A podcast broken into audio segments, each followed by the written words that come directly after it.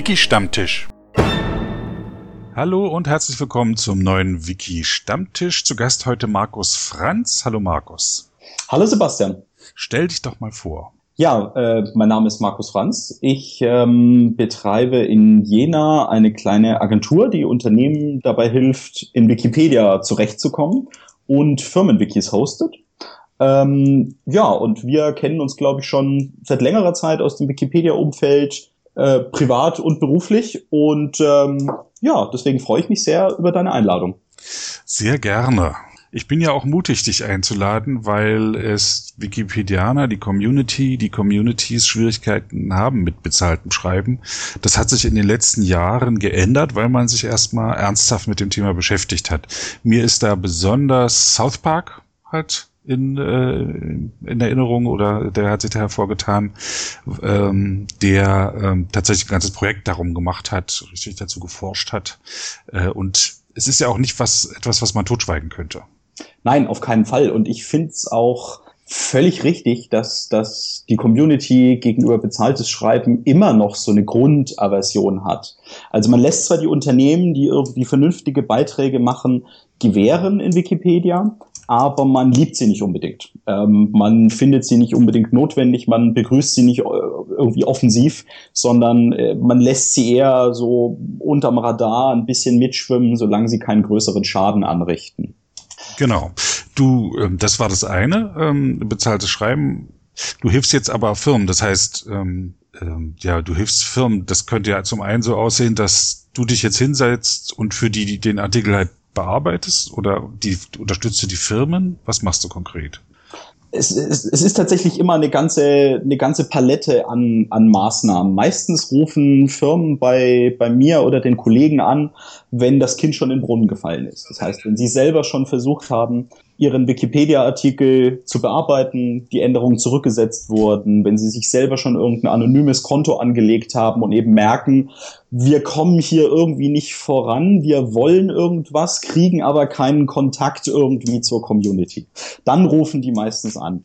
Ähm, was wir ganz häufig machen, ist, dass, dass äh, ich erstmal zu den Firmen hinfahre und erstmal mit denen über Wikipedia spreche und einfach zeige, warum manche Sachen falsch gelaufen sind. Also zum Beispiel zeige, dass sie eine Nachricht auf ihrer Benutzerdiskussionsseite erhalten haben, die ah, ja. sie nie gesehen haben. Also ich helfe ihnen sozusagen auch so ein bisschen über die technischen Hürden, die dieses Projekt bringt und die Sekunde, den Satz müssen wir jetzt nochmal sagen, weil im Hintergrund ist mein Wecker angegangen. Bist jetzt auch wach, ja? Jetzt bin ich auch wach, entschuldige. Kein Ding. Ähm, nee, nee, äh, lass uns weitermachen. Die, ähm, also es ist eine Agentur, du bist aber nicht als Einzelkämpfer da, sondern du hast auch Mitarbeiter. Genau, ich habe äh, drei Angestellte, die mit mir in dem Bereich Wikipedia arbeiten. Und ein paar Freie noch. Und drei weitere, die mit mir in dem äh, Bereich MediaWiki Hosting arbeiten. Okay, und ähm, wie bist du dazu gekommen? Das ist eigentlich ganz witzig. Ich komme eigentlich aus der Medienbranche. Ich habe mit, ähm, ja, also ich war an der Gründung der, der Blogform beteiligt, einer Tochtergesellschaft. Ähm, das ist eine Firma, die ist heute vielleicht äh, bekannt durch die deutsch-türkischen Nachrichten. Ähm, das ist eine ja, Firmengruppe, da wurde ein Teil äh, die deutschen Wirtschaftsnachrichten, glaube ich, kürzlich an die Bonnier-Gruppe verkauft. Ähm, und da habe ich an der Gründung einer Tochterfirma mitgewirkt und war da Mitgesellschafter. Ähm, und bin eigentlich durch, durch die Ecke aus diesem Medienbereich irgendwann mehr oder weniger zwangsläufig bei Wikipedia gelandet. Nee, nochmal, äh, Entschuldigung, Blogform, du Blockform ist eine Firma, ein Medienunternehmen? Also die Blockform Group ist ein Medienunternehmen mit mehreren Tochtergesellschaften, die Online-Newsportale betreiben. Du hast eine Tochtergesellschaft gegründet?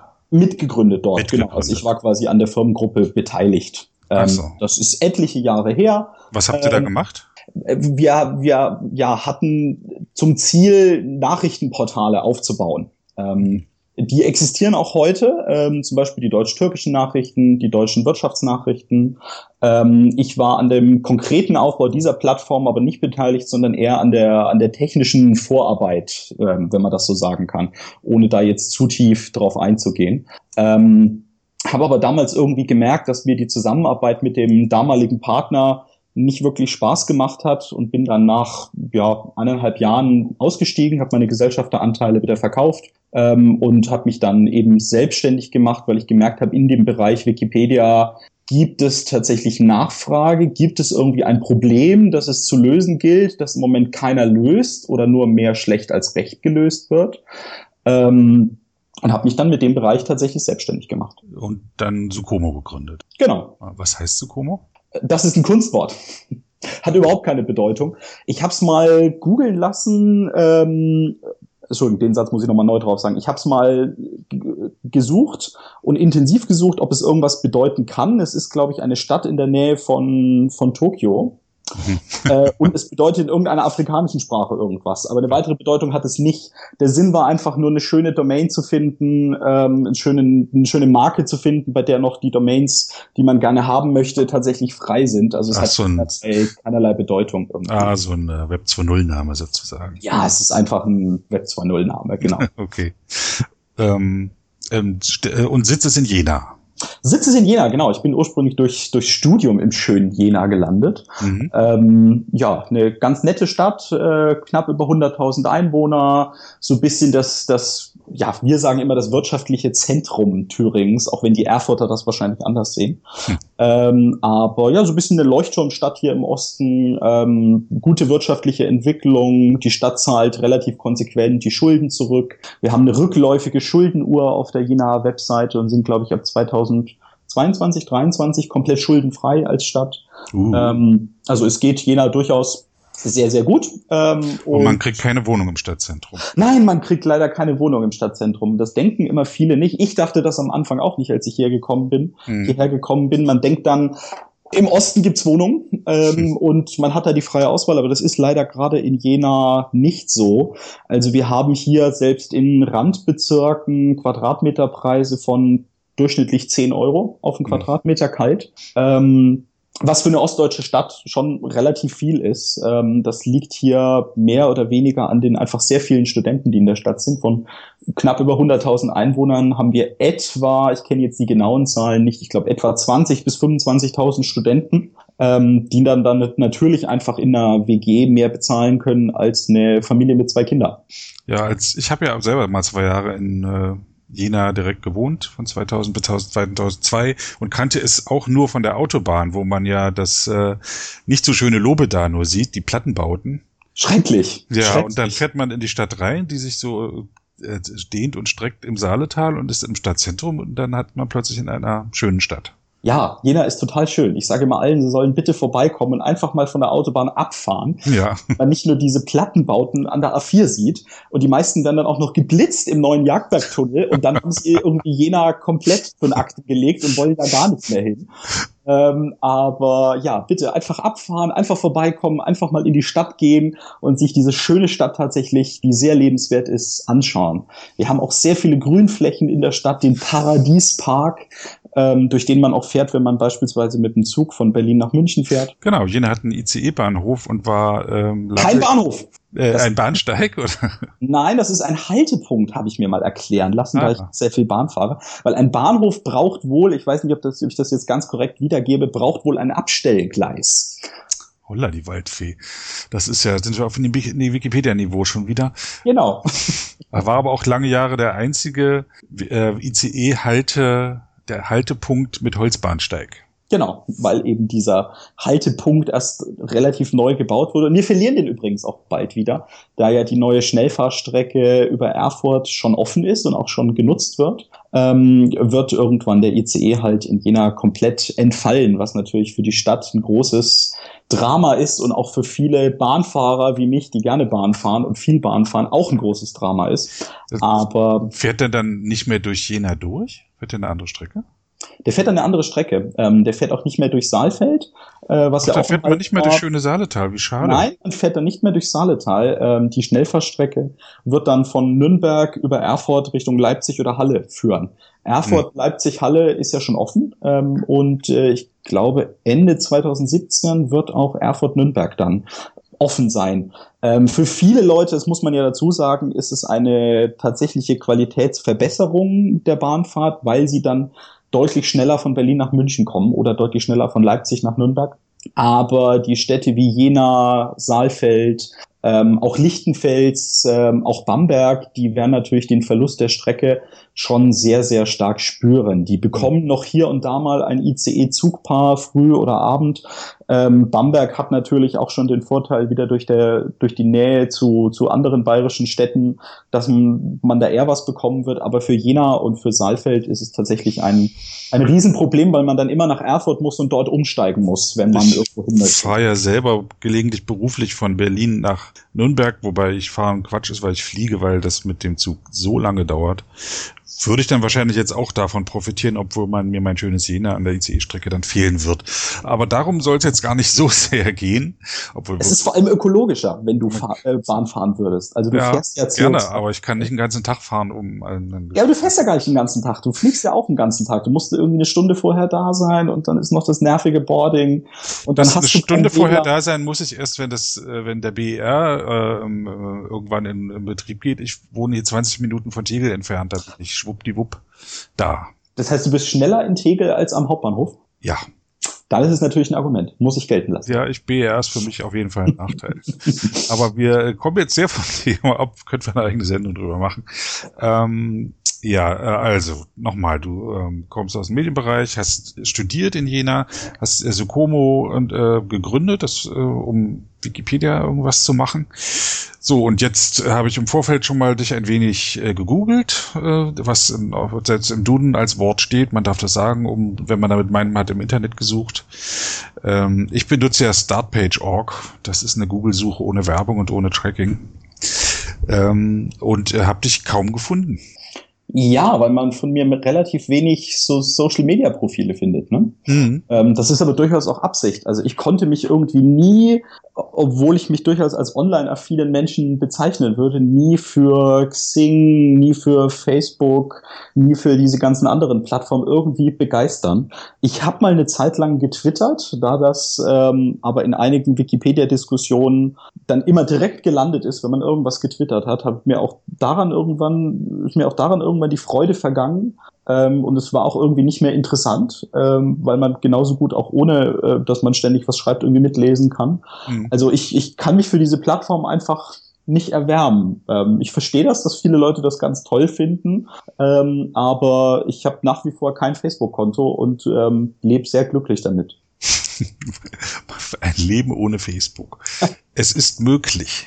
Man, man muss das ja teilweise manchmal schon begründen. Also ja. ähm, wir ja. haben hier so ein, so ein ganz witziges Fest, äh, das nennt sich Eierkuchenfest hier in einer kleinen Stadt neben Jena. Und es ist dann irgendwie schwierig, wenn da die kompletten Veranstaltungsinformationen nur noch auf Facebook sind. Ja. Also selbst bei solchen halböffentlichen Veranstaltungen ähm, sind die Leute völlig entsetzt, wenn man irgendwie nachfragt, weil man auf das Facebook-Profil irgendwie nicht zugreifen kann und die Seite irgendwie nur sehr eingeschränkt ohne Konto benutzbar ist. Ja, also ich kenne das von äh, Veranstaltungen in meiner äh, drittliebsten Frankfurt-Oder. Ähm, wenn ich da einen Vortrag über historische Ansichtskarten halte, was ja nun ein sehr spezielles Thema ist, und das ist jetzt nur im Volkshochschulkatalog und vielleicht noch in der Tageszeitung zu sehen, da kommen vielleicht zwölf Leute. Und wenn ich dann eine Facebook äh, in Facebook das poste, kommen 90 Leute. Schade ist halt, wenn man es dann nur in Facebook postet und damit sozusagen die anderen ausschließt und für ja. die Veranstaltung gar keine eigene Webseite oder sowas hat, mhm. wo sich Leute einfach über den Veranstaltungsort oder das Programm einfach mal informieren können, ohne dass sie ein Facebook-Konto sofort erstellen müssen. Ist ähm, auch ein Phänomen der Wikipedianer. Ich bemerke das äh, also zu, zunehmend in den letzten Jahren, dass Leute, die früher auch soziale Netzwerke abgelehnt haben, zunehmend in Facebook über Wikipedia diskutieren weil man dort natürlich viele Informationen bekommt, weil dort natürlich viele Informationen schneller ähm, verbreitet werden, als sie manchmal in Wikipedia sind und weil man dort natürlich auch anders diskutieren kann. Man hat dort natürlich geschlossene Diskussionsräume auch, die wir so in Wikipedia ja gar nicht haben, um Probleme oder bestimmte Fälle einfach zu besprechen. Ja, nee, manche machen es auch öffentlich, aber man, man sieht, wer da postet, die, und die Technik ist auch viel einfacher zu bedienen natürlich als die Wikipedia-Diskussionsseiten. Ja, auf jeden Fall. Ne, und man kann es einfach mal schnell liken und hat dann ein positives Feedback. Äh, auf, auf, auf äh, Wikipedia wird selten geliked. Man gibt jetzt so einen kleinen umständlichen Weg. In der Versionshistorie kann man sich bedanken für einen, einen Beitrag. Äh, aber dieses ähm, Spielerische, das ist halt, halt in Wikipedia nicht so verankert. Überhaupt nicht. Und vor allem die Bedankenfunktion, ähm, wenn ich drei Tage später auf die Kurierdiskussionsseite gehe und mich für einen bestimmten Beitrag bedanken möchte, hm. muss ich mir den erstmal aus der Versionsgeschichte raussuchen, ähm, was nicht so richtig Spaß macht. Nee, ach, naja, anderes Thema. Genau, darüber können wir auch eine eigene Sendung machen. Ja, dann lass uns jetzt nochmal, äh, wir hatten es ja schon in deiner Selbstvorstellung drin, jetzt zum bezahlten Schreiben kommen. Ja, ähm, bezahltes Schreiben ist, ist immer wieder ganz interessant. Ähm, wenn, wenn man Wikipedia liest, dass neue Wikipedianer ähm, oder, oder Leute, die auch schon länger dabei sind, dieses Thema irgendwie ganz neu entdecken. Und diese riesen Diskussionen, die wir 2012, 2013, 2014 hatten, gar nicht mitbekommen haben, die völlig an ihnen vorbeigegangen sind. Und dadurch ähm, wird dieses Problem, glaube ich, auch nicht wirklich gelöst werden können, weil es natürlich immer wieder neue Leute gibt, die irgendwie neu sehen, oh, hier schreiben ja Unternehmen auch mit, hier basteln ja Unternehmen an ihrem eigenen Beitrag rum. Ähm, was machen die da eigentlich? Dürfen die das eigentlich? Okay, ähm, lass uns mal, entweder du oder ich, in fünf Sätzen sagen, was das eigentlich sein soll, bezahltes Schreiben. Bezahltes Schreiben ist einfach, wenn ähm, ja in erster Linie Unternehmen, aber auch andere Benutzer für ihre Beiträge in Wikipedia bezahlt werden ähm, für konkrete Textbeiträge bezahlt werden, für Diskussionsbeiträge bezahlt werden und das nicht freiwillig tun, weil sie es als Hobby machen, ähm, sondern es eben gegen Honorar tun, weil Wikipedia eine Plattform ist, die sehr, die sehr, eine sehr große Reichweite hat und damit natürlich auch für ja, die Selbstdarstellung irgendwie interessant ist. Ähm, und gleichzeitig aber auch durch die Reichweite einfach viel Schaden anrichten kann, wenn dort Fehler sind. Genau, und das ähm, bezahlte Schreiben heißt aber nicht nur, dass man jemand konkret Geld gibt, um in der Wikipedia etwas zu bearbeiten, sondern bezahltes Schreiben ist auch, wenn Leute, die in einer Firma arbeiten, den Artikel über ihre Firma oder angrenzende Themen bearbeiten. Genau, weil sie dann ja in der Regel auch vom Arbeitgeber dazu sozusagen beauftragt sind. Wobei ich da schon eine Linie ziehen würde, ähm, wenn jemand in einem Chemieunternehmen arbeitet und einfach aus privatem Interesse ein Interesse daran hat, dass ähm, Artikel zu, zu bestimmten Themenfeldern aktuell sind, dann muss das nicht unbedingt sozusagen in seine berufliche Tätigkeit eingebunden sein oder Bestandteil seiner beruflichen Tätigkeit sein, sondern dann würde ich schon das eher der Freiwilligkeit zurechnen, wenn er einfach sagt, ich kenne mich mit einem bestimmten Thema gut aus. Ähm, da habe ich auch beruflich irgendwie Kontakt zu, zu oder vielen Informationen, zu vielen Fachunterlagen äh, und Fachbüchern, die ich verwenden kann. Ich schreibe dann eben in Wikipedia auch mit.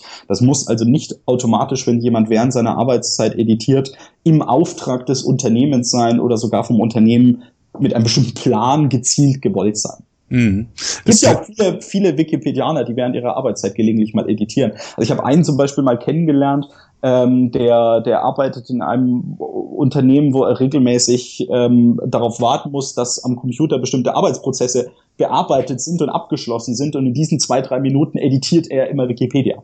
Das würde ich jetzt nicht als bezahltes Schreiben einstufen. Mhm ist, ist halt auch fließend, ne? Wenn jemand, ähm, der bei, was weiß ich, Bayer arbeitet, in einem Artikel über Hautcreme schreibt, dass Hautcreme auch bei Bayer ähm, hergestellt wird, in irgendeinem Tochterunternehmen vermutlich, dann ähm, kann das entweder Werbung sein oder auch eine Information, wenn nämlich auch schon da steht, dass bei ähm, BSF und sonst wo noch Hautcremes sind. Also wenn er eine Liste ergänzt oder wenn er es völlig unvermittelt irgendwo reinschreibt, wo es gar nicht reinpasst. Oder wenn es, äh, wenn er reinschreibt, äh, Bayer macht die beste Hautcreme. Das ist ja noch das am einfachsten zu identifizieren da. Genau, und deswegen, damit man sowas identifizieren kann, ob es jetzt Werbung ist oder ein sinnvoller Beitrag, ähm, ist es halt wichtig, dass transparent gemacht wird, woher die Änderungen kommen, ab einem gewissen Zeitpunkt. Ähm, deswegen sollte auch von, bei Unternehmen zum Beispiel in der Social-Media-Richtlinie irgendwas zum Thema Wikipedia stehen. Und nicht nur, was sie jetzt auf Facebook oder Twitter dürfen und nicht dürfen, die Mitarbeiter, sondern auch, was sie bitte in Wikipedia dürfen oder nicht dürfen während ihrer Arbeitszeit. Hm. Ist aber häufig nicht der Fall, leider Gottes. Lass uns nochmal strukturieren, wie wir jetzt äh, darüber sprechen. Also wir haben jetzt allgemein vorgestellt, was bezahltes Schreiben ist. Wir sollten vielleicht einen Teil machen, wo ähm, Unternehmensleute mal hören, wie, was das damit zu tun hat. Wir sollten einen Teil machen, wo Wikipedianer äh, für sich hören, was, was bezahltes Schreiben ja. für sie interessant macht. Mit welchem Teil wollen wir anfangen? Mit dem für Wikipedianer. Okay, dann los. Ich, ich denke, dass das bezahltes Schreiben auch nicht nur was Negatives sein muss, wie es viele Leute in der Community sehen oder eine Gefahr für Wikipedia, ähm, sondern dass es auch tatsächlich Chancen birgt, ähm, weil einfach die Zahl der, der Artikel, der Unternehmensartikel stetig steigt diese Artikel gewartet werden müssen, diese Artikel aktualisiert werden müssen. Und wenn Unternehmen das nach allen geltenden Regeln, nach dem Neutralitätsgebot, mit ordentlichen Quellen tun, warum sollen sie dann nicht der Community tatsächlich ein bisschen Arbeit abnehmen? Ich nehme immer das schöne Beispiel der Deutschen Bank. Da hatten wir nach dem Weggang von Herrn Ackermann tatsächlich ein echtes Problem im Artikel, ähm, weil den einfach keiner aktualisiert hat. Ähm, da war lange ein Baustein oben drin, äh, Artikel müsste eigentlich überarbeitet werden und die Ära Ackermann dargestellt werden. Es hat einfach kein Wikipedianer gemacht. Das heißt nicht sofort, dass ich es toll finde, wenn die Bank das macht, aber wenn es kein anderer macht, und die Bank es genau so macht, wie es ein Freiwilliger auch tun würde und auch kritische Aspekte natürlich zu Wort kommen lässt, ähm, dann glaube ich, birgt das eine echte Chance für, für die Community aus der Zusammenarbeit mit bezahlten Schreibern, mit Unternehmenskonten wirklich was Positives zu ziehen. Und was wir nicht ganz vergessen sollten, ist, dass in vielen Unternehmensarchiven auch wirklich tolles Material liegt. Ähm, beispielsweise würde ich sehr gerne mal mit ein paar Wikipedianern ähm, ins Unternehmensarchiv der Deutschen Bank und dort einfach mal mit einem Scanner hin und mir angucken, was dort zur deutschen Bankgeschichte zum Beispiel, des deutschen Bankenwesens zum Beispiel liegt, was dort an Fotos von Politikern liegt ähm, und solche Schätze tatsächlich heben. Ähm, aber da sind wir längst noch nicht in, in sozusagen da der Zusammenarbeit. es hat doch mal sowas gegeben, ich glaube Aufarbeitung äh, der Zeit des Dritten Reiches, wo tatsächlich Historiker, ich glaube auch bei der Deutschen Bank gearbeitet haben. Und diese Ergebnisse, die zu erschließen, das wäre ja auch interessant. Ja, natürlich, selbstverständlich. Mhm wir, wir, wir kommen da auch an viele Informationen, als wenn ich jetzt wir sage, meine ich wir als normale Wikipedia-Autoren, als Freiwillige, mhm. kommen da auch an viele Informationen einfach nicht ran, ähm, bei denen die Unternehmen aber ein ureigenes Interesse haben, sie zu veröffentlichen und Zugang dazu zu schaffen. Ähm, viele Unternehmensarchive richten sich beispielsweise bei ihren Zugangsberechtigungen für das Unternehmensarchiv ähm, nach den Richtlinien vom Bundesarchiv. Das heißt, wir haben ähnliche Zugangsregeln und da gab es ja schon mal eine sehr gute Kooperation. Mhm. Das heißt, wenn man mit Unternehmen über Wikipedia spricht, was, was ich ähm, mit meinen Leuten als Agentur mache, ähm, dann geht es nicht immer nur um den Wikipedia-Artikel, dann geht es nicht immer nur darum, den Kritikabschnitt wegzubekommen oder irgendein bestimmtes anderes schlechtes äh, Interesse durchzusetzen, sondern geht es ganz häufig darum, einfach ein Verständnis dafür zu schaffen, was ist Wikipedia, ähm, wie tickt diese Community, was will die von mir und wie können wir irgendwie eine Zusammenarbeit machen, von der beide Seiten natürlich was haben. Wir, ähm, also das ist jetzt der eine Aspekt, nämlich ein Artikel über die Organisation selbst oder die Firma selbst. Ähm, also Deutsche Bank, äh, hat natürlich ein Interesse, dass der Artikel über sie, ähm, über den ja auch viel Traffic kommt. Ich kenne Unternehmen, wo irgendwie drei Viertel des Webtraffics über Wikipedia auf die Unternehmenswebseite kommen. Ähm, haben die dann auch Interesse, dass dort korrekte Informationen stellen. Die hätten natürlich am liebsten, wenn dort super Informationen. Na, das würde ich, das würde ich immer gerne ein bisschen, also das ist, glaube ich, wirklich ein, ein, ein Missverständnis, was seit Jahren durch Wikipedia geistert, was man nur ausräumen kann, wenn man mit Unternehmen redet. Ähm, es gibt Und natürlich wenn man die Unternehmen, nicht mit dem Marketingchef spricht, sondern mit Leuten, die sich genau. Also es gibt einen sehr feinen Unterschied, ob der, jemand aus der Marketingabteilung oder jemand aus der Unternehmenskommunikation arbeitet. Mhm. Das eine ist nämlich Werbung mit einem Verkaufsinteresse, das andere ist Öffentlichkeitsarbeit mit einem Ko äh, Kommunikationsinteresse. Ähm, also da gibt es durchaus einen feinen Unterschied. Es gibt natürlich auch bei uns die Anfragen, ähm, ob man bestimmte Dinge in Wikipedia reinschreiben kann, wo wir eindeutig wissen, die sind werblich. Wir hatten jetzt vor ein paar Tagen erst eine Anfrage von einem Lottoanbieter aus Gibraltar, der unbedingt einen Wikipedia-Artikel möchte. Er hat zwar 250 Millionen Umsatz, aber nein, sowas machen wir natürlich nicht, weil das eindeutig nicht nur eine juristische Grauzone ist, ähm, das Geschäftsmodell des Kunden, sondern weil das auch einfach nicht, nicht, äh, das gehört einfach nicht in Wikipedia. Ähm, also das ist, da haben wir irgendwie kein Interesse dran, dessen, dessen Online-Wettgeschäft irgendwie zu fördern.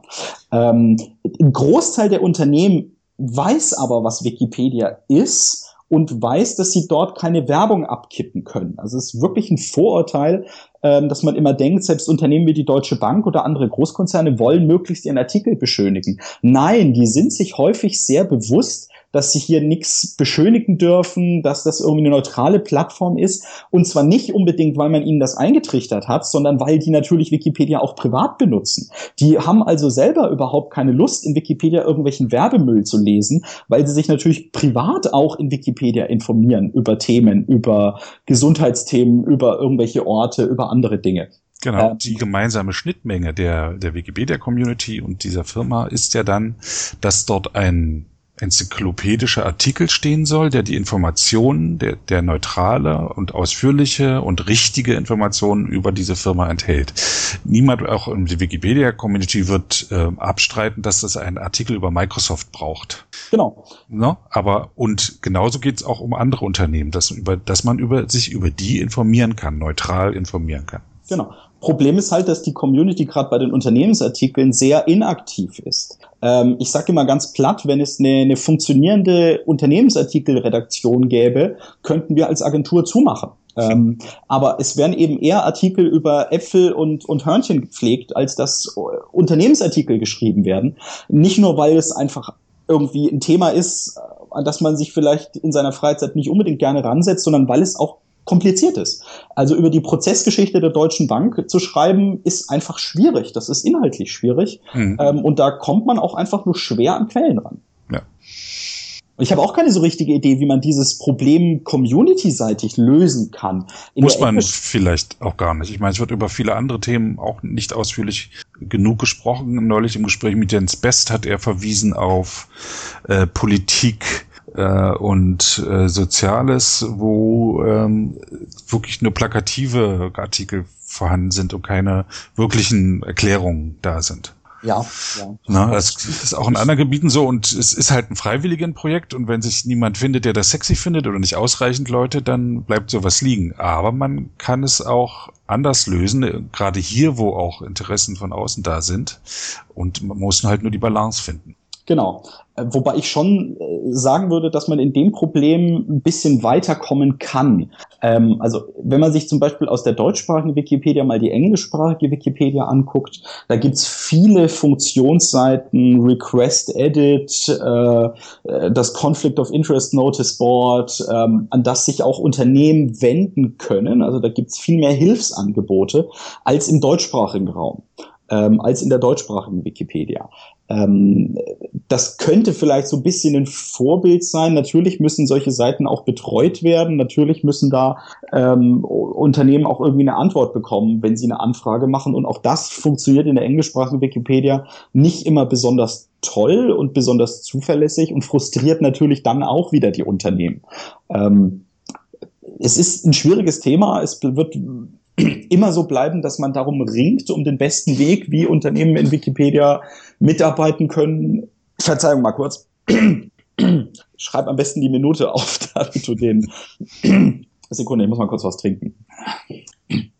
Genau, Räusper. Danke.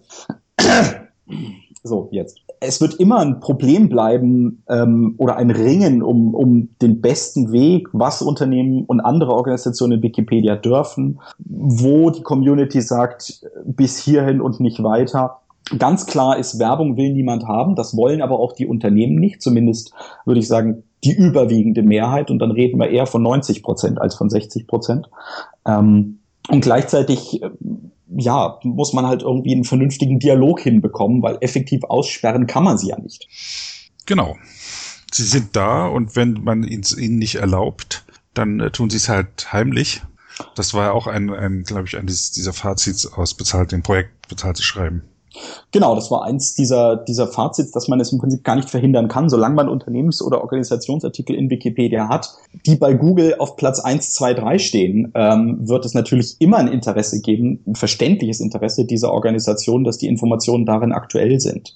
Und das ist ja bei Google nicht nur auf Platz 1, 2 oder 3, sondern eben rechts in dieser Zusammenfassung, die sich ähm, bei Wikipedia bedient. Genau. Noch prominenter sogar als die Suchergebnisse.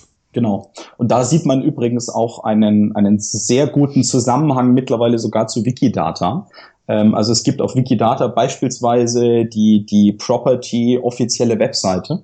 Ähm, wir sehen, dass das zum Beispiel in den Google-Suchergebnissen, wenn es mehrere Domains gibt, ähm, die Domain, die unter offizielle Webseite bei Wikidata hinterlegt ist, bei Google höher gerankt wird.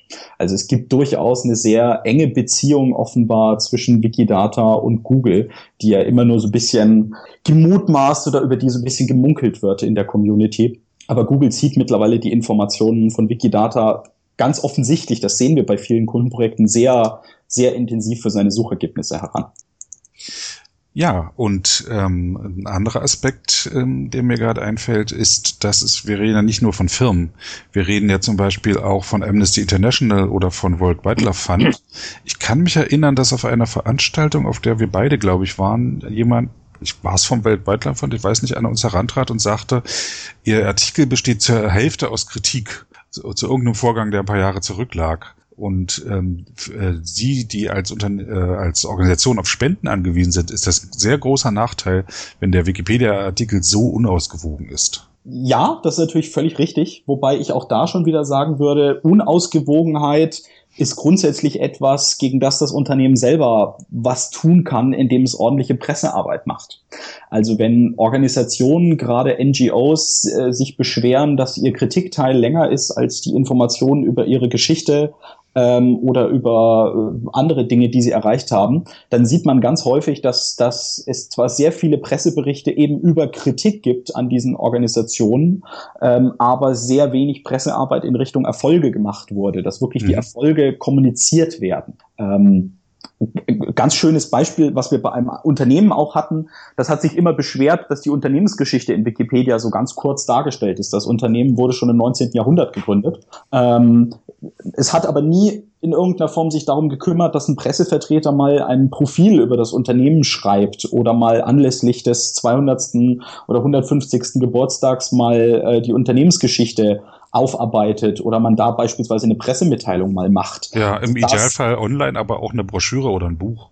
Genau, aber oder mal ein Historiker zum Beispiel ähm, eine Unternehmensgeschichte schreiben lässt. Es gibt zum Beispiel auch ein, ein Institut für Unternehmensgeschichte. Also es gibt auch Unternehmen, die sogar Unternehmensgeschichten schreiben, mhm. ähm, die man äh, äh, dann natürlich irgendwie auch in die Öffentlichkeit stellen kann.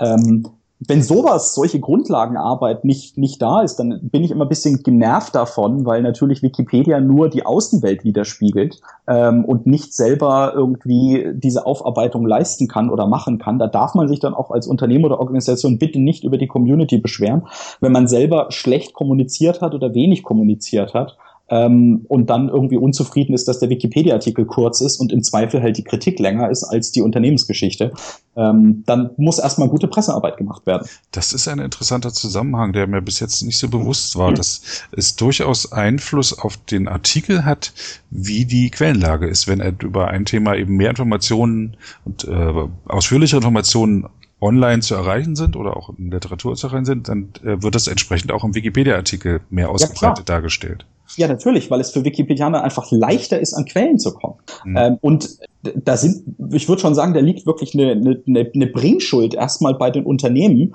ordentliche, ganz klassische Pressearbeit zu machen, Journalisteninformationen zu liefern, die dann wiederum über das Unternehmen berichten können, die dann das Unternehmen einordnen können, damit Wikipedianer wieder Quellen haben und diese Einordnung in Wikipedia abbilden können. Wenn natürlich der erste Punkt irgendwie nicht passiert und das Unternehmen irgendwie nicht über sich selber berichtet und kommuniziert, wie sollen dann Journalisten Informationen bekommen und wie sollen, wenn Journalisten keine haben und nicht über das Unternehmen schreiben, eigentlich Wikipedianer Quellen bekommen? Mhm. Ähm, das funktioniert dann einfach nicht. Also wenn das erste Glied in der Kette nicht, nicht stattfindet, ähm, darf sich bitte das erste Glied auch nicht beschweren, dass äh, die hinteren Glieder nichts tun. genau, hier wird nicht gemeckert. Genau. Ähm, gut, ich will nochmal noch mal auf den Punkt zurück, dass, dass wir beim Bezahlten schreiben nicht nur von profitorientierten Unternehmen schreiben, äh, reden, sondern dass es auch um äh, gemeinnützige Organisationen gibt, geht, die auch in der Wikipedia dargestellt werden und sogar relativ bereitwillig auch von den Wikipedianern, weil das ähm, ähnlich ist. Aber wenn da der Artikel negative Auswirkungen hat, ist es teilweise noch viel schrecklicher für das Unternehmen, äh, für das Organisation, gerade wenn die auf Spenden angewiesen sind.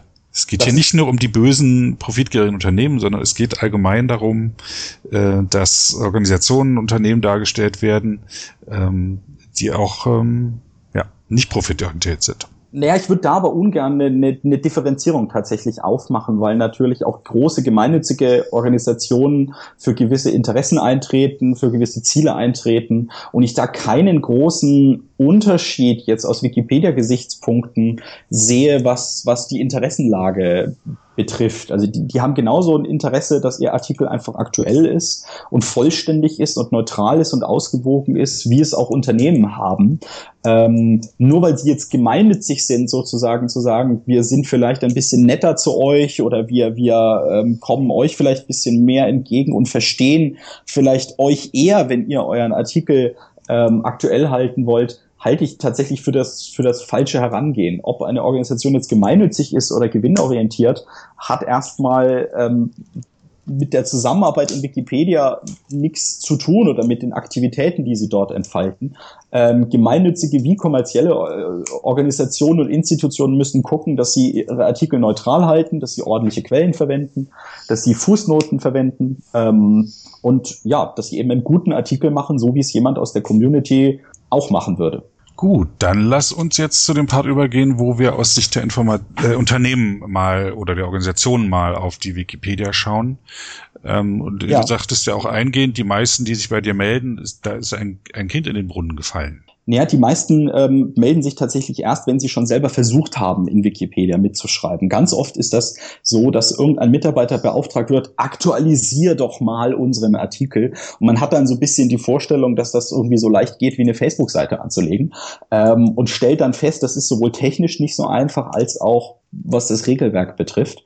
Ähm, und da haben eben Unternehmen die gleichen Startschwierigkeiten, wie es ähm, andere Wikipedianer auch haben. Wenn man mit Leuten aus dem, aus dem ehemaligen Schulprojekt äh, redet, ähm, das fängt dann irgendwie beim Editieren der Seite, beim Antworten auf Diskussionsseiten mit dem Signieren an und hört irgendwie dabei auf, wie ich jetzt eine korrekte Fußnote setze und die eben schön formatiert bekomme. Ähm, da hat auch der Visual Editor nicht viel geholfen, ähm, diesen, diesen, diese Probleme zu lösen, zumindest bei Unternehmen, weil viele den ja auch gar nicht sehen. Sie sehen zwar, da gibt es irgendwie so einen grafischen Bearbeitungsmodus, aber der hilft Ihnen ja jetzt nicht unbedingt, leichter mit der Community zu kommunizieren, Vor Änderungsvorschläge an Ihrem Unternehmensartikel einzubringen oder irgendwie eine gute zulässige Quelle zu finden, die nicht von der eigenen Unternehmenswebseite äh, stammt.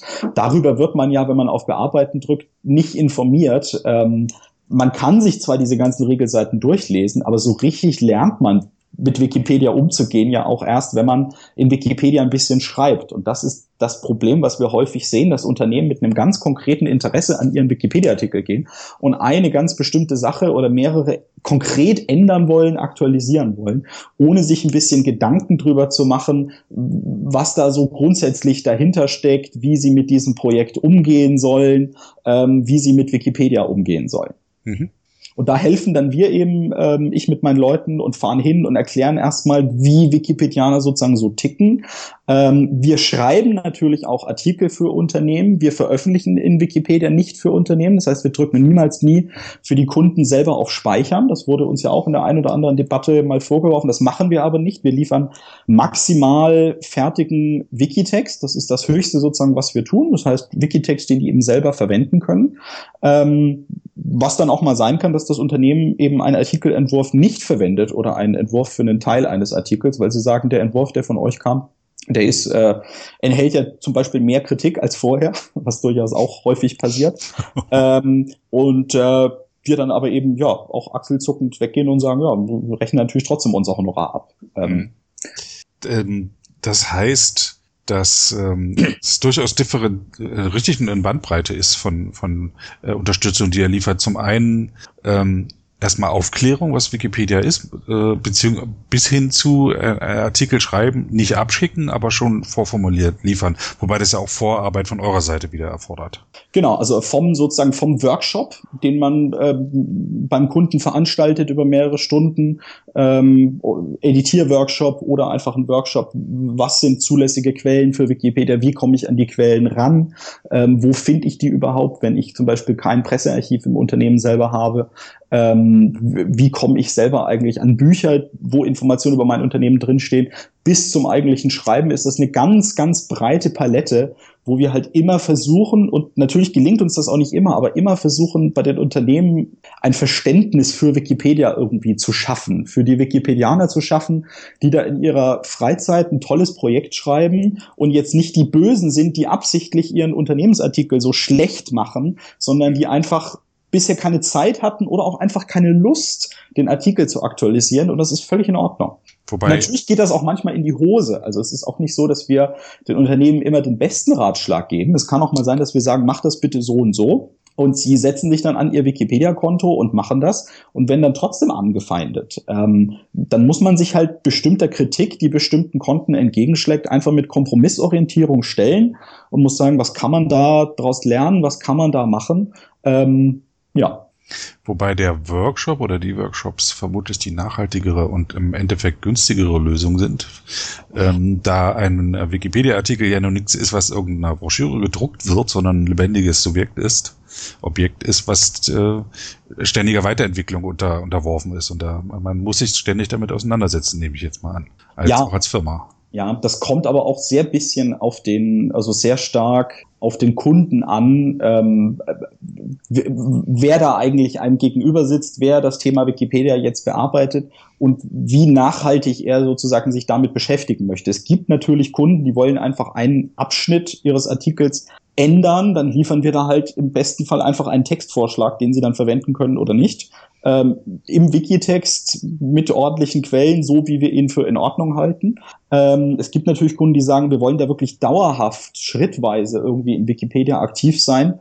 Ähm, da ist natürlich dann ein Workshop die nachhaltigere Variante, ähm, weil sie einfach mehr lernen und mehr befähigt werden, selber in Wikipedia zu tun. Hm. Das ähm, vielleicht eine, vielleicht ja. ich kurz einhaken darf, was für Unternehmen tatsächlich schwierig ist, ähm, ist, dass Wikipedia global keine einheitlichen Regeln hat. Das ist ein ganz, ganz schwieriger Gedanke, der sorgt immer für große Augen in, in solchen Workshops. Wenn Sie sich dann freuen, dass Sie jetzt gelernt haben, wie die deutschsprachige Wikipedia funktioniert, ähm, und sie dann ganz erstaunt merken, okay, äh, die, die Relevanzkriterien sind ja in der englischsprachigen Fassung ganz anders. Da habe ich ja ganz andere Seiten, da habe ich ja, äh, sieht der Relevanzcheck ja ganz anders aus. Ähm, da habe ich ja irgendwie einen, einen Entwurfsnamensraum, also das sind auch technische Dinge anders, da müssen meine Änderungen plötzlich nicht gesichtet werden. Ähm, wie geht denn das eigentlich? Weil Unternehmen natürlich mit so ein bisschen dieser Facebook-Brille, selbst wenn sie über Wikipedia sich informiert haben, drauf gucken und denken, okay, es gibt ja irgendwie globale einheitliche Nutzungsbedingungen. Ja, die gibt es, aber die Regeln für die Mitarbeit unterscheiden sich ja in jeder Sprachversion durchaus sehr stark und unterscheiden sich auch, ähm, was Unternehmen in jeder Sprachversion dürfen. Das fängt schon bei der Benennung ihres Benutzerkontos an. In der deutschsprachigen Wikipedia haben, äh, hat die Community überhaupt kein Problem damit, Unternehmensname als Benutzername zu haben. In der englischsprachigen Wikipedia wird man dafür sofort gesperrt mit dem Argument Promotional Username. Also da muss man dann irgendwie einen Namen verwenden, da darf man sich dann nicht Firma Mustermann GmbH nennen, sondern muss eben irgendwie sagen Max et Mustermann ähm, oder muss auf seine Benutzerseite schreiben, dass man für Firma Mustermann arbeitet. Da gibt es einfach eine Regel, die es verbietet, sozusagen Gruppenaccounts für das Unternehmen zu erstellen. Ähm, in der französischsprachigen Wikipedia gab es jetzt letztens eine, eine Abstimmung. Im Zuge eines Skandals ähm, hat man sich auch mit dem Thema bezahltes Schreiben beschäftigt. Dort gibt es jetzt wieder eine andere Richtlinie für die Benennung von Benutzerkonten.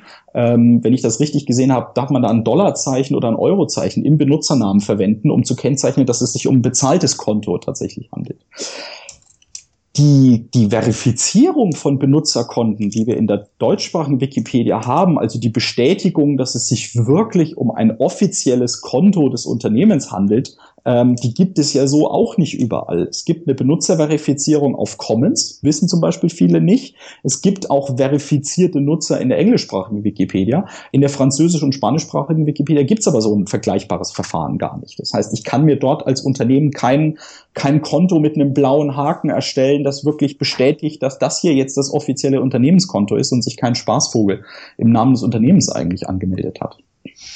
Mein Gott, da tun sich ja Welten auf. Da tun sich tatsächlich Abgründe auf und das ist auch wirklich schwierig, weil natürlich große Unternehmen wie, wie ich nehme jetzt immer die Deutsche Bank, natürlich, wenn sie sich einmal mit Wikipedia beschäftigen ähm, und so weit sind, dass sie sagen, okay, wir versuchen dann vernünftigen Zugang zu finden, wir sehen ein, dass dann natürlich auch Kritik aktuell gehalten werden muss und vielleicht sogar ausgebaut werden muss, ähm, dann würden die das natürlich am liebsten in ihren zehn wichtigsten Sprachen tun, können das aber nicht, weil in zehn Sprachen die Richtlinien unterschiedlich sind. Das ist, es soll bitte jetzt auch nicht als Kritik an der Community verstanden werden, aber das ja, ist das einfach eine, eine große Besonderheit dieses Projekts Wikipedia mit seinen unterschiedlichen Sprachausprägungen, dass es Unternehmen sehr schwer macht, mit der Community zu interagieren und sich regelkonform zu verhalten. Einfach weil die Regeln überall anders sind. Freie Musik. Okay, wir reden jetzt schon fast eine Dreiviertelstunde. Das ist alles sehr interessant und, und äh, es gibt einige Sachen, über die ich noch ein bisschen nachdenken muss. Da äh, bietet sich an, ein bisschen freie Musik zu spielen. Äh, du hast ausgewählt äh, von Broke for Free Night Owl. Broke for Free ist ein, ähm, ein Musikprojekt aus Oakland ähm, von Tom Cascino, heißt der junge Mann, der, der da elektronische Musik macht. Warum hast du das ausgewählt? Weil ich sehr gerne elektronische Musik höre. Ähm, das finden viele ganz schlimm, aber ich, ich kann dabei, so blöd das klingt, gut entspannen. ähm, und ja, habe ich das deswegen einfach mitgebracht und ähm, ja, hoffe, die, die Hörer haben Freude dran.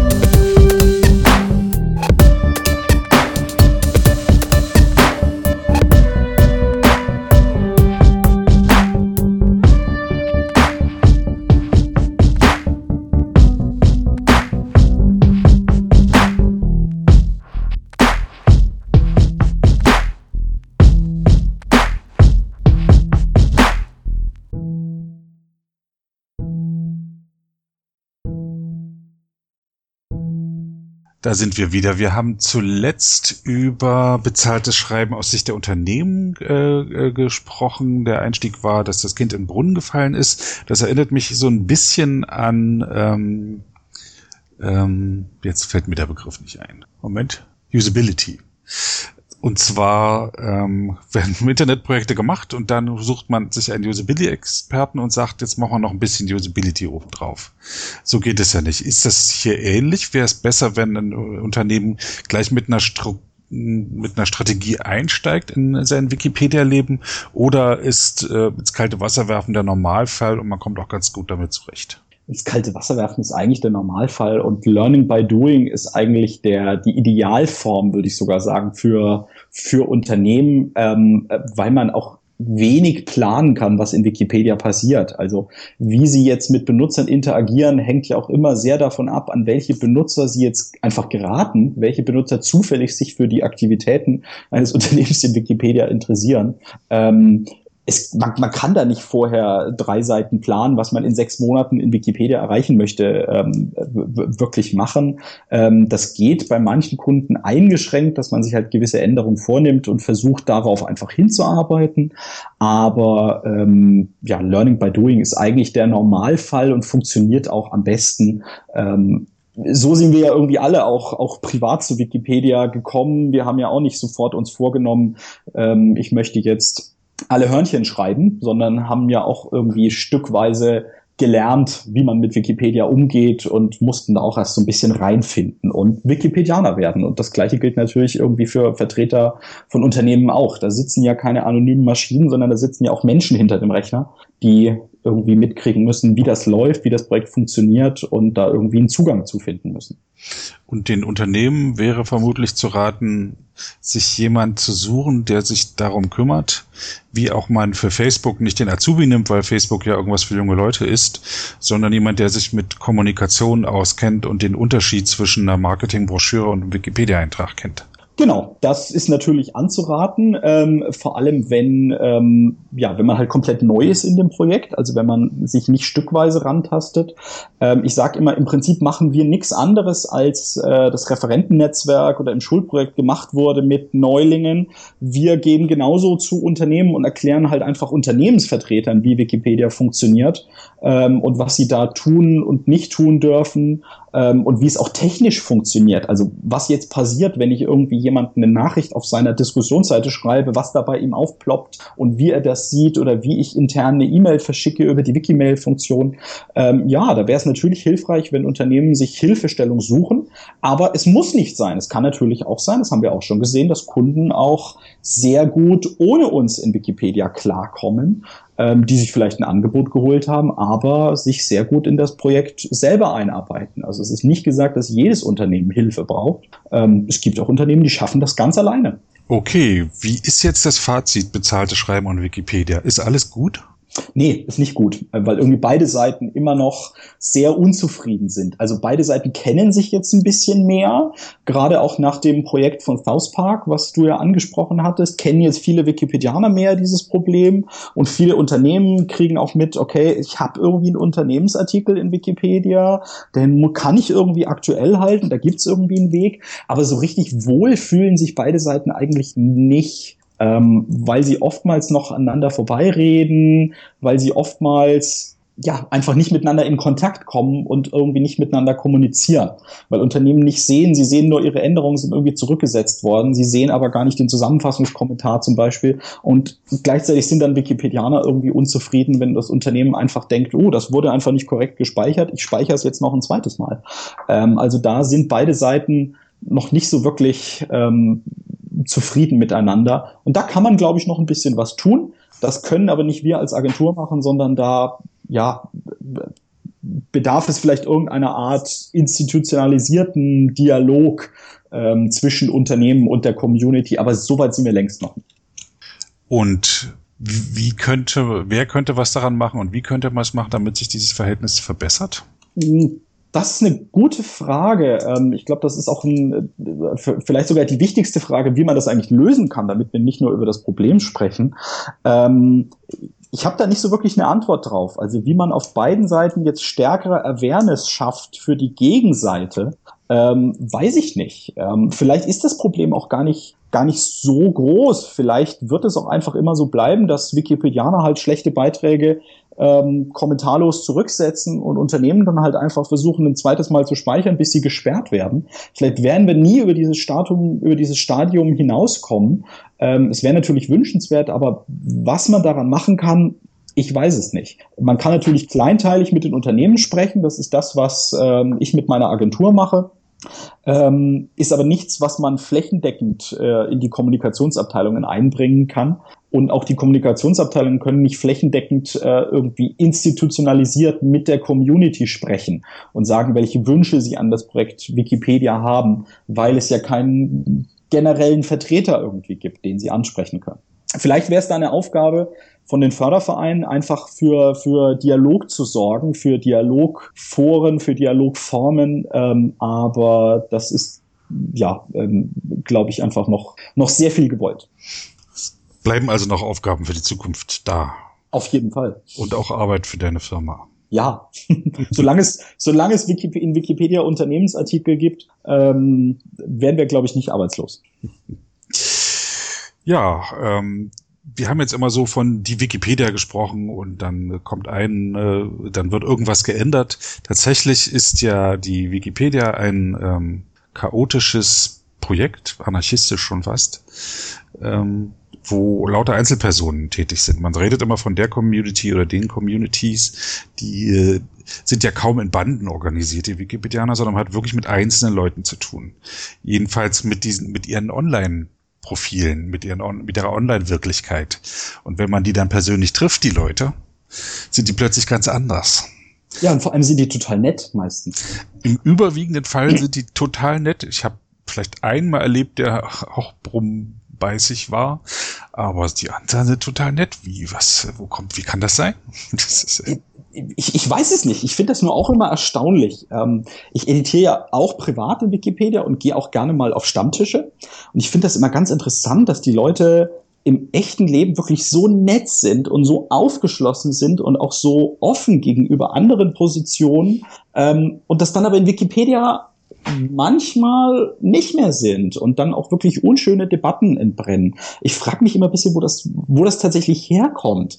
Ähm, liegt das einfach an der Arbeitsbelastung, weil wir irgendwie so viel mehr Artikel jeden Tag bekommen und nicht gleichzeitig so viele Wikipedianer dazukommen? Ähm, aber ja, warum sind die Leute im echten Leben so nett und so verständnisvoll und online sind sie es nicht? Ähm, vielleicht hat sich da auch so ein bisschen so ein rüpelhafter Ton in Wikipedia schon so eingeschlichen, den wir jetzt einfach nicht mehr rauskriegen, ähm, wenn wir nicht alle sagen, wir, wir streiken mal drei Wochen lang und machen in Wikipedia gar nichts und machen Wikipedia mal zu. Ähm, ich weiß es nicht. Ich, ich finde es einfach sehr, sehr bemerkenswert und ein sehr tolles Phänomen. Ähm, man kann sich mit den Leuten auf den, selbst Leuten, die auch bezahltes Schreiben zum Beispiel kritisch finden, äh, auf den Stammtischen ganz normal unterhalten, im echten Leben auf Wikicons ganz normal unterhalten.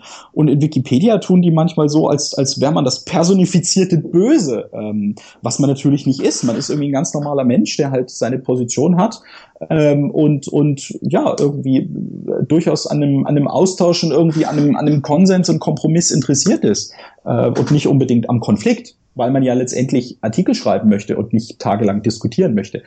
Unterstelle ich zumindest mal den meisten äh, Benutzern. Ist ja auch kein auf die Wikipedia beschränktes Phänomen, das äh, Phänomen des Internet-Trolls. Ist ja allgemein bekannt, dass die Leute völlig enthemmt sind, wenn sie online sind. Wir sehen es auch gerade im politischen Bereich, ist es gerade sehr, äh, kocht es gerade hoch, dass die Leute auf Facebook und in den WhatsApp-Gruppen Groups sich ähm, verabreden und ihre politische Meinung oder zumindest was sie für politisch halten kundtun und sich dann bestätigt sehen und da aufschaukeln, während wenn man sie im realen Leben trifft, einzeln sie gar nicht mit einem sprechen wollen oder eben auch total nett sind. Ja, ja, es ist tatsächlich kein auf Wikipedia beschränktes beschränktes Problem, ja, das ist völlig richtig.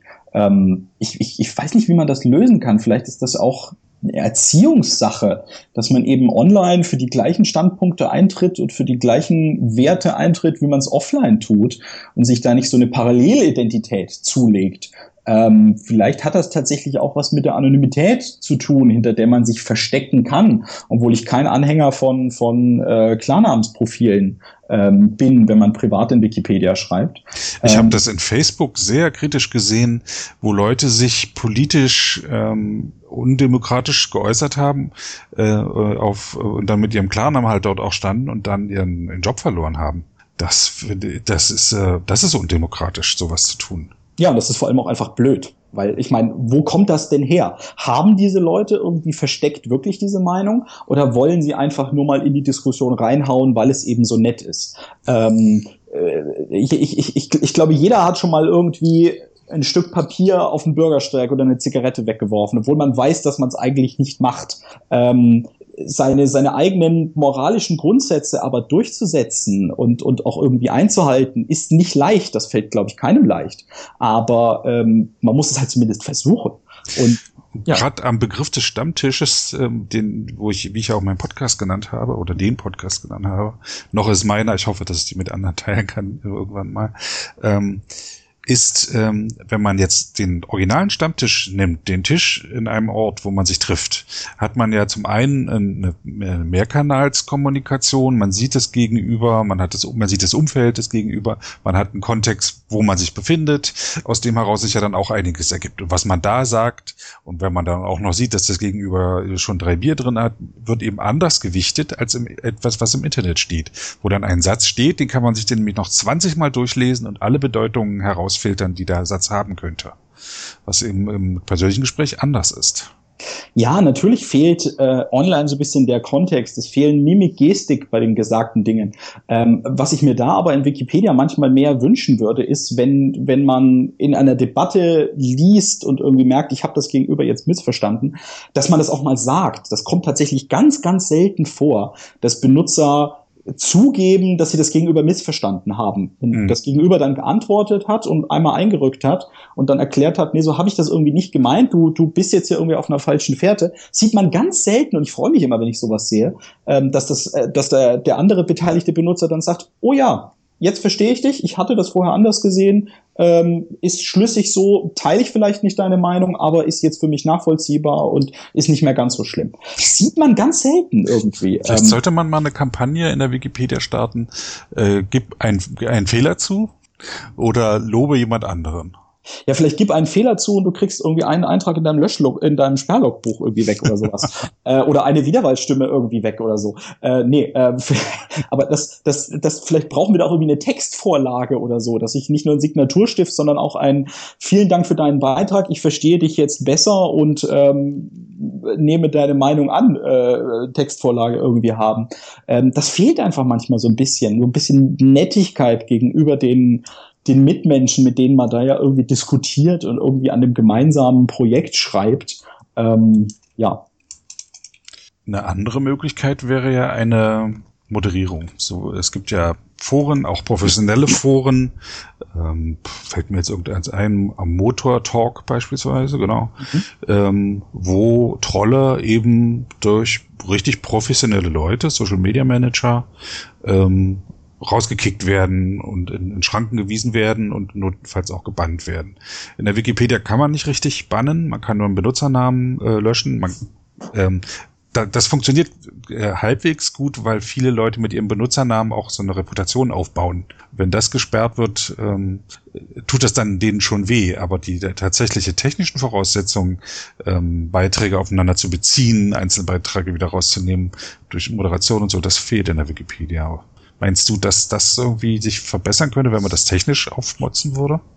Ich weiß es nicht, weil das natürlich eine relativ radikale Änderung ist, die man, glaube ich, im Nachhinein nicht einführen kann. Also es wäre, glaube ich, cool gewesen, sowas von Anfang an gehabt zu haben. Ähm, dann wäre aber das Projekt vielleicht auch nicht so schnell gewachsen, weil das natürlich auch durch diese Konflikte, die es gab, sich so schnell weiterentwickelt hat. Also Konflikte und, und auch harte Konflikte sind ja nicht immer nur negativ, sondern daraus entsteht ja gelegentlich auch mal was Gutes. Ähm, das würde ich also nicht so negativ sehen. Es könnte was bringen in der aktuellen aktuellen Situation ja. Ich glaube, es ist aber unrealistisch, sowas im, im Nachhinein einzuführen.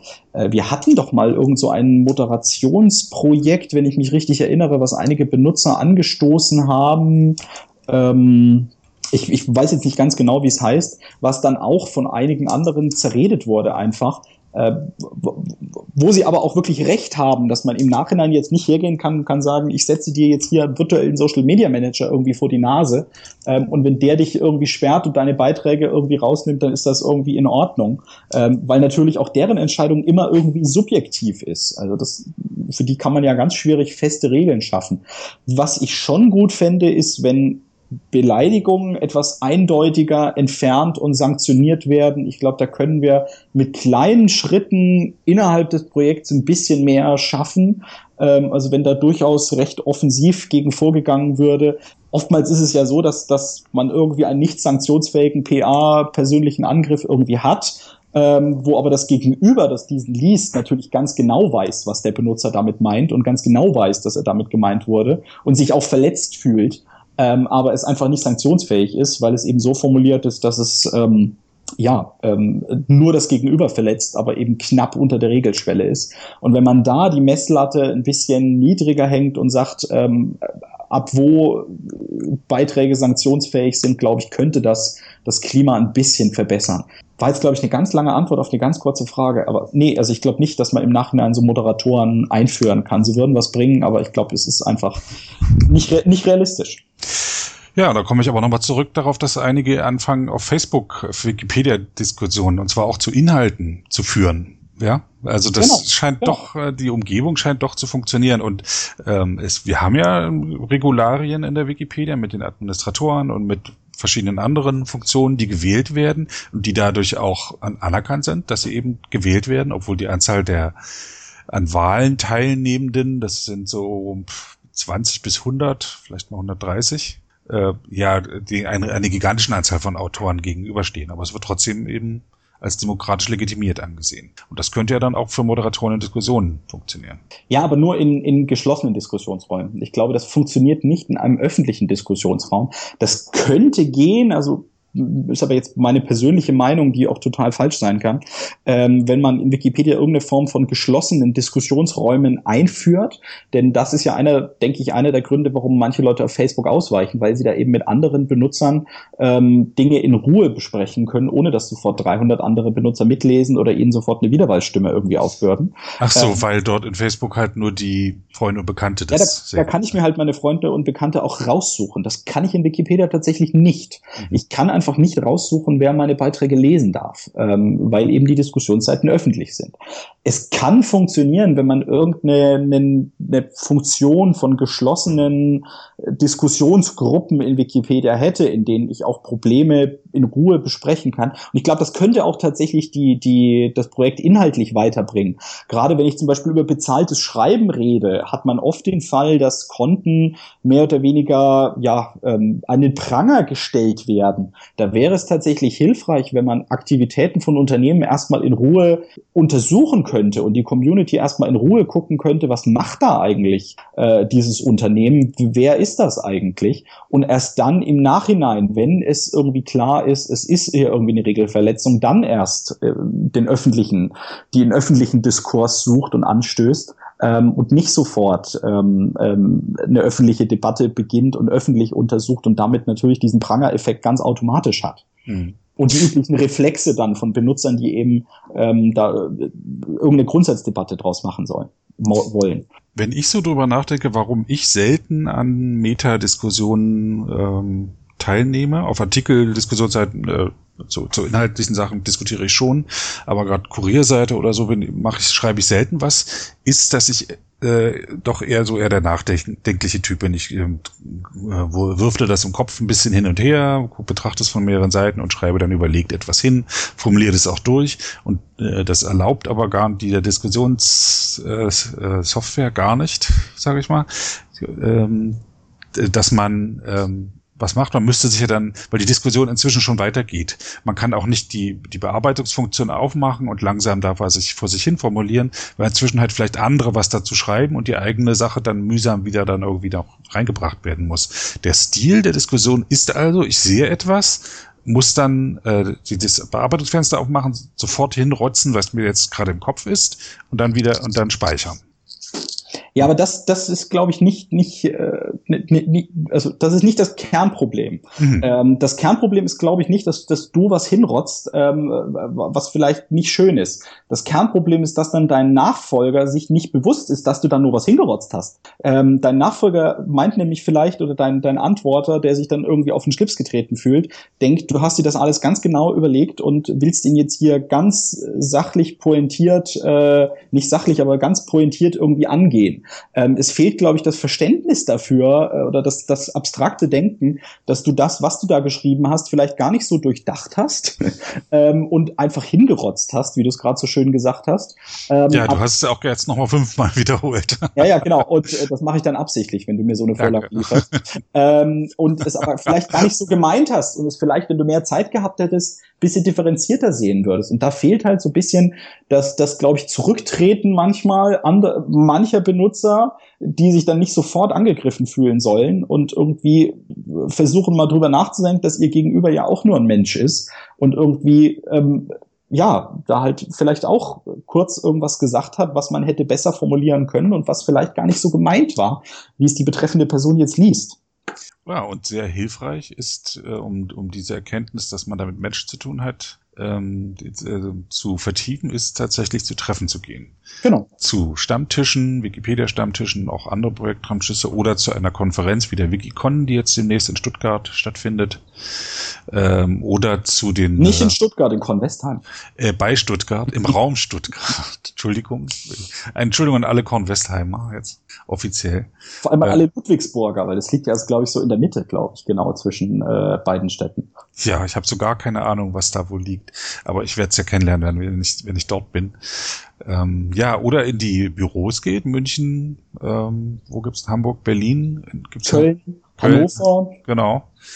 Oder ähm, und da habe ich ja auch, bin ich auch auf die, die Idee mit dem Podcast hier gekommen, weil ich dort immer interessante Gespräche mit interessanten Leuten geführt habe. Ja, im echten Leben sind Gespräche mit Wikipedianern total interessant. Ja. Ich hatte auf, auf einem der ersten Stammtische zum Beispiel ein schönes Beispiel, was man im echten Leben nie erfährt, von dem Eurobill-Tracker gehört. Das ist ein Projekt, wo man Banknoten eingeben kann ähm, und dann sieht, äh, ich weiß gar nicht, ob es das eigentlich noch gibt, weil das, das Gespräch ist bestimmt schon drei Jahre her, mhm. ähm, und dann sieht, wie dieser Geldschein wandert, also wo der sozusagen geografisch ausgegeben oder eingenommen Ach, wird. Ähm, und sowas, solche, solche wirklich tollen Sachen erfährt man nur auf Stammtischen. Gibt's mit Library Thing, Library Thing auch für Bücher. Ach, gibt's auch für Bücher, okay. Aber das mit den Geldscheinen ist auch eine geile Idee. Ich habe neulich mit jemandem gesprochen, der Vögel bringt. Also der ist irgendwie Sachverständiger, Naturschutzbeauftragter, irgendwas. Der steigt dann auf Telekom-Masten oder auf äh, Windmühlen, wo irgendwo dann so ein Falkenpärchen ist und bringt die Jungen. Sowas, äh, ja, toll, oder? Wahnsinn. Ja, es gibt so viel interessante Jobs und interessante Menschen und interessante Dinge. Ähm, und ich glaube, das, also vielleicht ist das auch das, was irgendwie alle Wikipedianer eint, dass wir halt irgendwie wissensdurstig sind und uns für, für spannende Sachen interessieren oder begeistern können. Das ist ein gutes Stich, äh, Stichwort, nein, Schlusswort für, für diese Sendung. Ich danke dir, dass du äh, mit mir gesprochen hast. Ich danke auch. Viel gelernt, schön neugierig bleiben und äh, schönes Wochenende. Du auch. Danke. Bis bald, Sebastian. Tschüss. Tschüss. Das war eine Episode des Podcasts Wiki Stammtisch von und mit Sebastian Wallroth. Die Episode steht unter der Lizenz Creative Commons Namensnennung 4.0, abgekürzt CC by 4.0. Diese Lizenz erlaubt Ihnen erstens, die Episode zu teilen, also das Material in jedwedem Format oder Medium zu vervielfältigen und weiter zu verbreiten. Zweitens dürfen Sie die Episode bearbeiten, also das Material remixen, verändern und darauf aufbauen, und zwar für beliebige Zwecke, sogar kommerzielle. Ich als Lizenzgeber kann diese Freiheiten nicht widerrufen, solange Sie sich an die Lizenzbedingungen halten. Die Lizenzbedingungen lauten, erstens, Sie müssen als Urhebernamen Wiki Stammtisch, Sebastian Wallroth angeben. Zweitens, Sie müssen die Lizenz CC BY 4.0 angeben. Drittens müssen Sie, wenn möglich, einen Link zur Lizenz beifügen. Viertens müssen Sie angeben, ob Änderungen vorgenommen wurden. Fünftens dürfen Sie diese Angaben in jeder angemessenen Art und Weise machen, allerdings nicht so, dass der Eindruck entsteht, dass ich als Lizenzgeber gerade Sie oder Ihre Nutzung besonders unterstützte. Zuletzt dürfen Sie sechstens keine zusätzlichen Klauseln oder technischen Verfahren einsetzen, die anderen rechtlich irgendetwas untersagen, was diese Lizenz erlaubt.